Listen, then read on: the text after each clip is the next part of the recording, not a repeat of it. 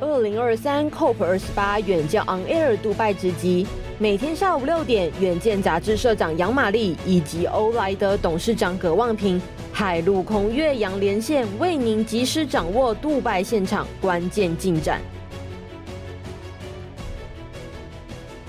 各位远见的朋友，大家好，欢迎收看由远见与欧莱德共同主持的《前进杜拜 COP 二十八》哦，全球气候高峰会的杜拜传真现场。那我们每天呢有一集 Podcast 以及影音呢啊，每天呢邀请一位贵宾呢来跟各位分享最新的 COP 的发展。那今天呢邀请啊的贵宾呢也是重量级的大咖，玉山银行的董事长黄南洲王董事长啊，他已经是第二次啊来到 COP 的会议。去年他特别到埃及，去年可能人比较少哈，今年呢来到杜拜呢，哇，人数呢参加的玉山来的人越来越多，然后也要办活动哈，所以我先请董事长来跟听众打个招呼。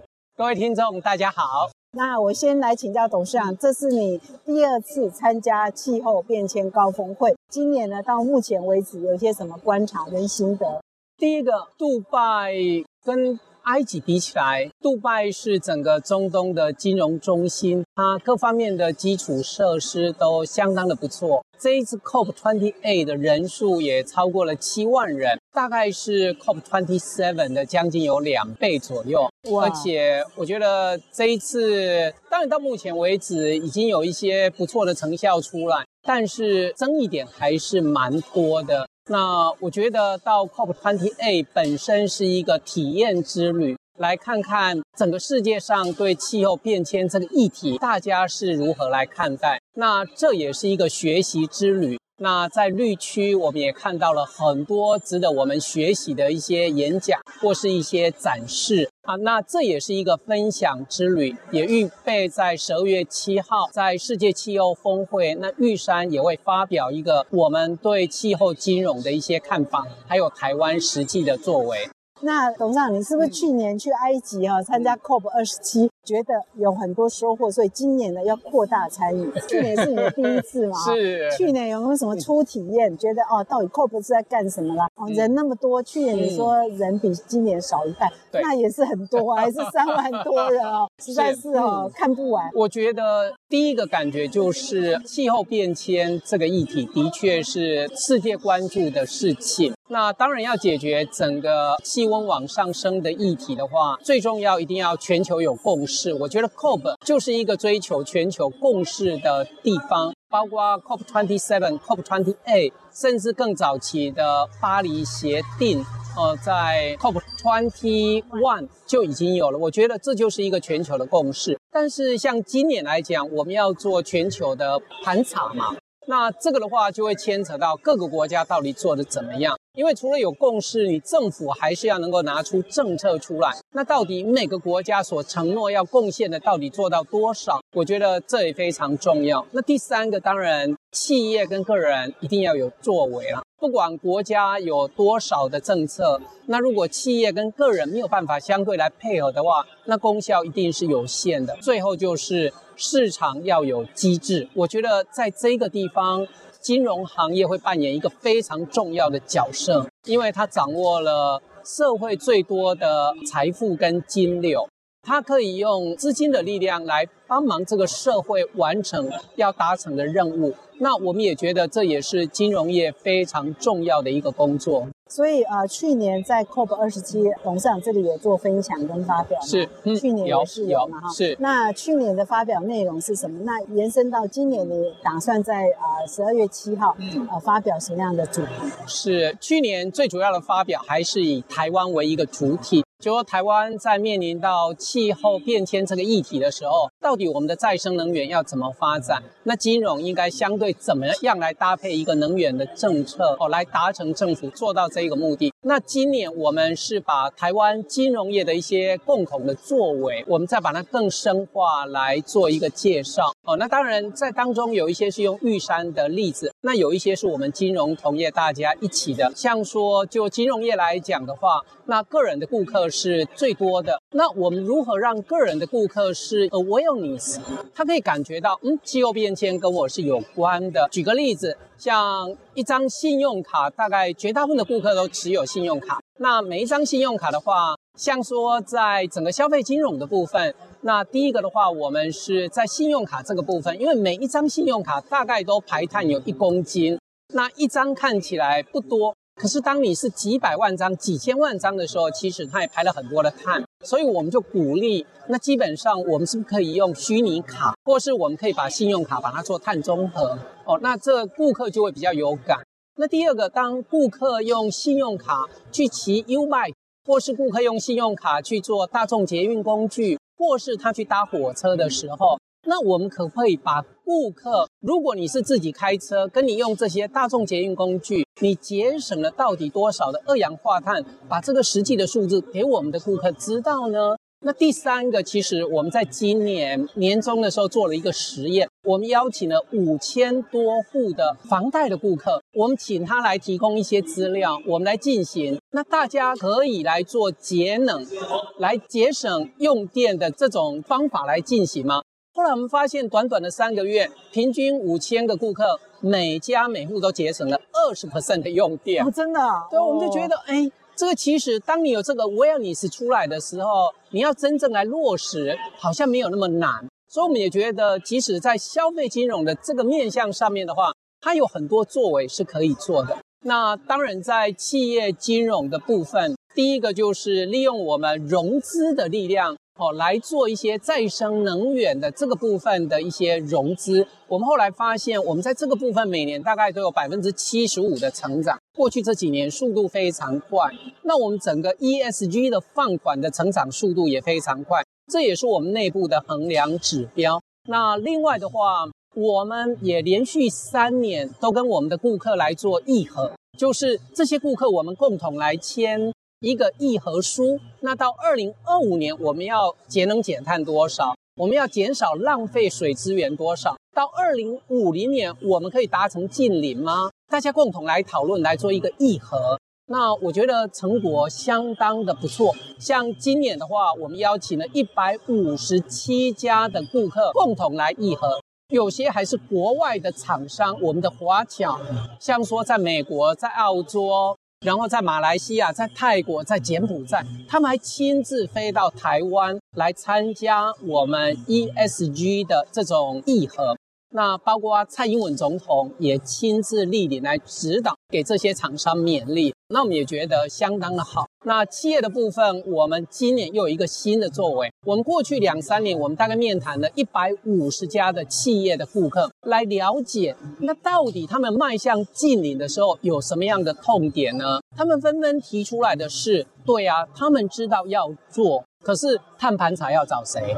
那 ESG 报告书要谁来当顾问？那如果我要做整个 digital transformation，那谁可以来帮忙我？或是我要做供应链的管理，那到底又应该怎么做？我们发现，其实台湾的顾客在 awareness 已经很强了。现在当要真正 implementation 的时候，的确需要有些顾问的帮忙，所以我们就做了一个 ESG 的 platform。我们邀请了十几家的顾问公司联合在一起，帮我们跟顾客还有顾问公司之间做一个平台的中介。那我们觉得透过这种方式，可以让很多的顾客得到非常好的顾问的服务，他们的满意度也都非常高。那当然，在金融同业的部分，也很谢谢主管机关，还有我们金融总会，那也召集了金融近邻平台的工作群。那当然，主管机关也很支持，我们也组成了永续金融的这种先行者联盟。啊啊，那当然也包括玉山金控跟台湾其他四家金控，合起来有五家金控，都是在 ESG 相当表现的好的。嗯，那大家合作起来分工啊。好像说玉山负责的就是我们在政策跟指引的方面到底要怎么做，例如说金融业 Scope Three 到底要怎么来做盘点，好，那我们应该如何来帮金融业来制定我们减碳的时程表，在政策方面要怎么做？那这个就由玉山来进行，而且玉山目前也当是先行者联盟的主席。那我想，我们一定会好好的在这一块，我们尽我们的力量，联合所有金融业的力量，共同迈向一个近零碳排的国家。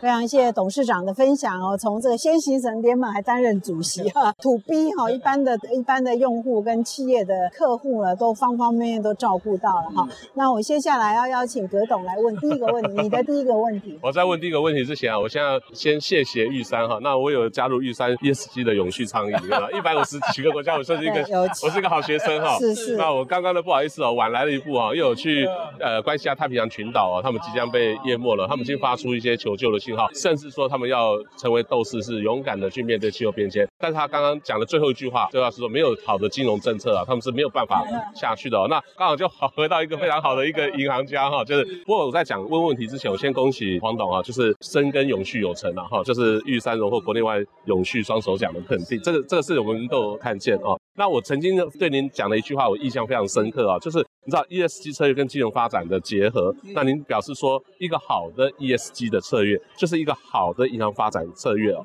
请问玉山银行在这个经营之中啊，ESG 策略如何与银行的核心业务组合？那你怎么看待这个事情？哦，我觉得这个真的非常的重要。那过去当然大家都觉得企业必须要为获利来负起最终的责任，我觉得这个道理并没有改变。但是目前企业要做的更多，也就如果你要成为一个综合绩效最好也最被尊敬的企业，那综合绩效当然跟 ESG 是跟我们的 EPS 是有关。那要被尊敬的话，那你必须要在 ESG 要把它做得更好。我觉得玉山整体的发展的过程里面，我们第一个是由外而内，也就我们开始对外去学习，包括来参加 COP，或我们参加 DJSI 的很多的评比，或是我们是整个台湾。我们在气候的财务揭露，我们是第一个签署的，或我们加入赤道原则，因为我们总觉得我们有一个学习的过程嘛，就是说，当我们学习越多，我们了解越多，那我们就可以作为就可以越多。所以，我们起先是往外去学习。当我们觉得我们有更多的好的 idea 之后，就要制定我们的 policy。所以，它必须是由上而下，我们要制定一些 policy。但是，等到 policy 做完了之后，实际的作为。其实都必须要由下而上。举个例子，很多的朋友也都问我：“哎，你们那个零碳信用卡是谁想出来的？” 那还用讲？当然是信用卡自己提的啊。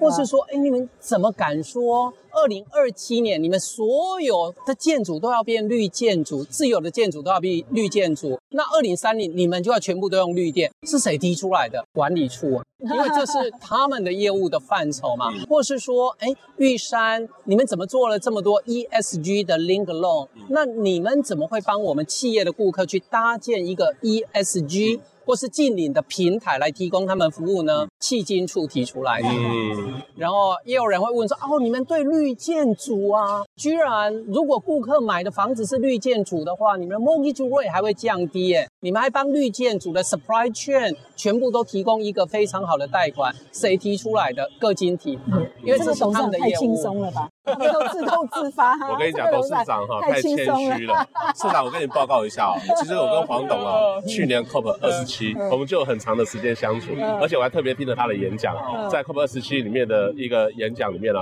他是 keynote speaker，然后呢，他就把那个玉山做的案例啊，和他们自己做的亲身的经历啊，就供给大家满堂喝彩。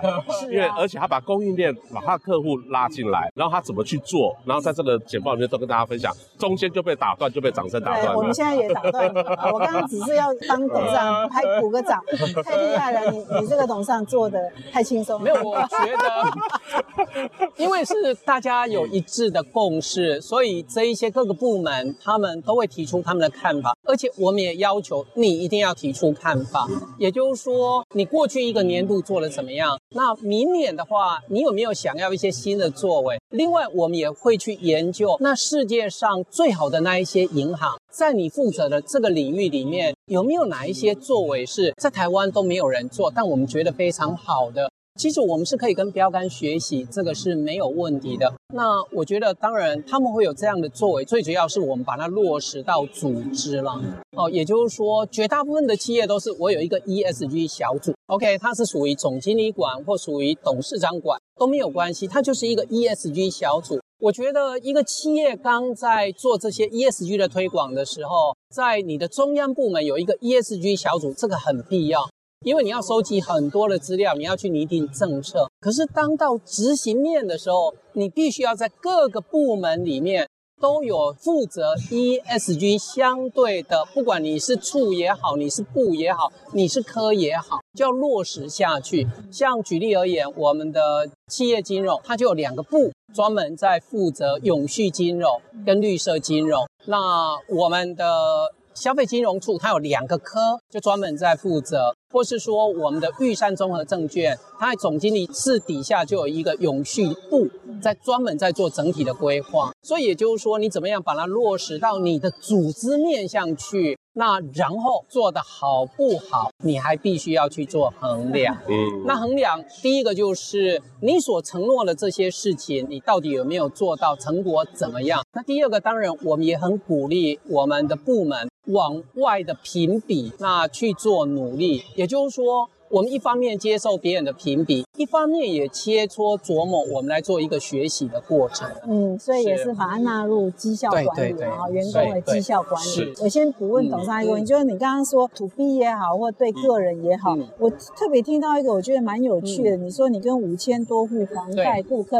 结果他们每家都可以省电二十，平均百分之二十。为什么？为什么你跟他们沟通之后可以达到这个效果？因为我们就是把他们用电的状况，因为他们把资料，我们是他们提供我们他们的一些电表的资料，我们就可以把这些资料收集起来，我们会定时的回馈给他们。哦，哦，你现在用电节省的情况是怎么样？哦，那当然，如果适时的给一些奖励会更好。我是觉得这开始我们是一个 test，因为只选了五千户来做而已。那其实我们的房贷不止这个样子。我是觉得，其实只要有一些 awareness 出来。就你有这种知觉，然后你实际上落实到行为，就是我们常讲那个轻推啦。你只要一点点，你改变一点点就好，对，一点点就好。我觉得当他看到成效的时候，这些顾客自己也都非常高兴。那这样会减房贷吗？应该是可以减一点利率吧？可以减利率啊，利息可以低一点，好用。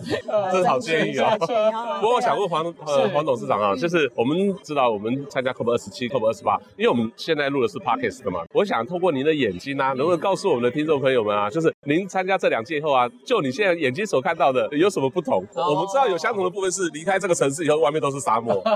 对，那你看到这一届跟上一届，你现在的感受啊，有有什么不同的地方？第一个，当然这一届的人数更多，呀，很明显就可以感觉得到人数是相当相当的多，大家参与的相当的踊跃。那第二个，眼睛可以看得到，我觉得他在各方面场馆的规划，因为这个地方本来就是他们。世界博览会用的场馆，我觉得整体的设施比起来是比埃及来的更好。是哦，那第三个，当然我也大概听了一些演讲了哈，我觉得这一次应该是在整体讨论的内容的方面是更充实一点，而且这一次就台湾来讲，我觉得这一次台湾来的人数跟台湾的企业或金融业来的人数也变得更多，这是让我觉得最高兴的。那当然，我觉得今年的议题，第一个议题是。是全球盘点嘛？是，到底我们做的好不好？不过答案一定是不好啦。是，因为二零二三年依据对啊世界气象的组织的报告的话，大概今年应该是升了一点四度 C，没有错。而且超过一点五度 C 的日子有三分之一。是，所以就表示在过去我们这几年的努力，看起来我们地球气温的变化还是持续在成长啊。嗯，那第二个我也觉得这一次议题。当然，因为在中东地区嘛，石油就是一个非常敏感的议题。对，那当然这一次在这些石化燃料的部分，到底是要 phase out 或 phase down，这本身也是会有争议。那当然，如果就产油国家的立场，他们提到的是说，好啦，那我生产石油的过程里面少排一点碳，少排一点甲烷。但是他们也强调啊，那人类的社会不能没有石化燃料，至少目前不能没有。这个议题到底如何解决呢？那第三个，当然大家也觉得绿能在二零三零年大概要比目前的状况要提升到三倍。哦，那我觉得这是一个很大的决心。那台湾就符合这个趋势。哦，台湾在不管离岸风电啊、太阳能风电，在这几年整体的进展，我觉得速度也是相当的快。那现在就是绿能可能逐渐的出来了。那如果把这些绿能能够让需要的人能够购买到，我觉得这是下一个议题了。因为现在大部分都是大企业买走了，那对我们这些中小企业，到底应该如何也提供部分的绿能，让他们来符合他们的需求？我觉得这也是一个非常好的事情。那最后一个就是 Loss and Damage Fund 哦，那这个很很高兴的是，第一天就已经有一些结论，至少跨出了第一步啊。虽然四亿多离一千亿还很远，嗯，到目前为止捐了四亿多了，对对对，对，还会再增加，还会再增加。我觉得。这终究是一个好的现象。那我觉得英国国王的演讲也蛮发人深省的。是，他也特别提到。地球不属于我们，但是我们都属于地球。如果地球真的生病了，那居住在上面的万事万物，包括人类，大概都不会有太好的结果。我觉得这也蛮发人深省的。那我来再请教董事长一个问题，就是说，事实上今年啊有两个很重要的主题啊，一个就是能源啊，替代能源，低碳能源。嗯。对，就是金融啊，气候金融，今年很明显变成重要性比以前多很多哈。那所以你怎么看金融业在？整个气候变迁的议题，从现在看一直到未来，他扮演的角色是不是真的比以前重要？那有给你们玉山什么启发？说以后要怎么样做来协助全球的近零碳排？是因为如果我们在做近零碳排，能够融合整个市场的机制的话，那它就可以事半功倍。那所以金融刚好是这个市场机制里面最重要的一个杠杆点哦。那当然在金融的里面，我们第一个会提到碳交易市场，像目前台湾的。碳权交易所也即将要成立。那当然，世界上目前一直在讨论这种自愿性的碳排跟强制性的碳排的交易市场到底如何并轨去发展。我觉得这本身是一个很大的议题。那我觉得这很值得台湾碳权交易所的借鉴。那当然，第二个就是整个金融业。我们如果拿台湾来看好了，台湾的金融业大概包括银行、保险、证券。我们大概握有一百兆的资产在我们的手上，一百兆哇！听到这你就觉得，嗯，我都不知道金融业这么有钱。对，那那当然，我们就可以想到这一百兆的资产如何运用，哇，这事关重大。一百兆是我们十年的 GDP，大概是我们八千亿，八千亿到二十四兆，大概是四年，四年四年的 GDP 左右。对，那当然这一些都用在投资融资的部分嘛。好，那。投资融资如何来跟整个净零来做一个结合？我觉得这对金融业来讲是一个非常重要的议题。我想大概大部分的金融业目前都会提到，二零五零我们要净零排放。但是当我们对 Scope One、Scope Two、Scope Three 去做一个检讨之后，你会发现金融业百分之九十八的碳排都来自 Scope Three，啊，也都是因为你投资顾客，你放款给顾客，顾客排碳的份额算到你的身上，这代表了百分之九十八。所以我们应该可以说，如果金融业要达到近零排放，它一定要做的就是。那我如何帮助我的顾客净零排放嘛？嗯，如果顾客没有净零排放，你永远都不会净零排放。那这个地方，第一个像金融业，我们愿意做的，第一个当然是有关能源这个部分，尤其是台湾的绿能应该怎么增加投资，我们怎么协助我们的顾客去发展绿能，这一定是第一个步骤。那第二个步骤，当然有些顾客。他需要申请更多的资金，来让自己的生产的过程里面减少排碳。那这些也都是金融业相当愿意做的。第三个，有些高污染的产业，像石化产业、钢铁产业、水泥产业，它目前还是民生的必须，所以你要给它一段时间让它去改进。但世界慢慢有一个潮流，如果时间到了，你依然没有改进的话，那金融业可能对你的投资跟放款是会降低的，那这当然也会给企业有一些压力。那透过这种温柔的压力，还有透过这种资金的运用跟投资的运用，我们认为是可以协助整个社会跟国家来达成它净零的一个目标。是黄董事长刚刚也为我们点出来了，这一次也是 COP 会议很重要一个，就是我们巴黎协议第六条六点二六点四，那全球碳市场就碳市场全球化的这个部分哈。那我想这可能就是。是呃很重要观察的一个趋势了，对。那我们在呃这几天里面呢，我们有不同的学者在也提到这一件事情哦，对。所以各位听众朋友也知道说，我们这次来的时候，很多企业也关心这个事情。那回到国内呢，就刚刚您讲的一个就是永续金融。还一个企业在做 ESG 的时候，我觉得可能没没有把那个排碳减碳这件事情纳入的话，可能已经不能叫做 ESG 的企业了。从这一场的会议里面，就感觉受到很深刻的印象了哦。对，所以这个减碳排啊，净零应该是 ESG 的重中之重。嗯，是，是而且它有时间压力。是，对。那我最后再问一下董事长，这个问题是说，所以你这一次有哪有设定自己哪几个观察重点吗？有吗？是第一个，当然是蓝区，因为它代表的是所有政府的立场，所以蓝区那也很谢谢我们台湾的 NGO，也帮助很多企业申请了一些蓝区的入场的证。那我觉得这对个人来讲非常好。第二个就是，我觉得像这边有金融的专区，那因为我们是金融业者，我们一定会去看，或是说 Technology and Innovation 的 zone。哦，那这个的话都是一些很先进的一些概念，我想这个都是我们必看，而且不是我一个人看，我们是希望我们整个 ESG 的小组大家来共同学习，所以我们一边看的时候都一边在讨论啊，像刚我们听了 BCG 在讲，那 ESG。现在大家都是在讲环境这个部分，那 social 这个部分到底应该怎么做呢？那 social 跟环境之间又有什么关系呢？是社会正义应该怎么在我们做气候转型的时候可以达到呢？是，哎，我觉得这都给我们一种新的概念，甚至他们也建议，其实。未来不是只有近邻的小组，也有社会的小组，他们要加在一起变 ESG 的小组。我想玉山目前就是用 ESG 的小组的这种方式，希望能够同时把公司治理、把社会公益，然后把环境的保护共同的把它做好。嗯，这个就是他们这次大会叫公正转型。对，公正转型。公正转型也是这次大会的重点议题。那我们今天也非常谢谢董事长百忙中哦，在这个大观园哈，这个每次到会我要觉得哦，实在是。哦。三天一年也走不完。如果你真的每一个摊位要认真去看呢，嗯，然后每一个演讲要认真去听，真的，一年也听不完哈。是，所以大家都要选择性而选择的障碍哈。所以谢谢董事长百忙中啊抽空来接受我们的采访，也预祝董事长的发表呢成功。谢谢，好，谢谢，谢谢社长，谢谢葛董事长，嗯，谢谢。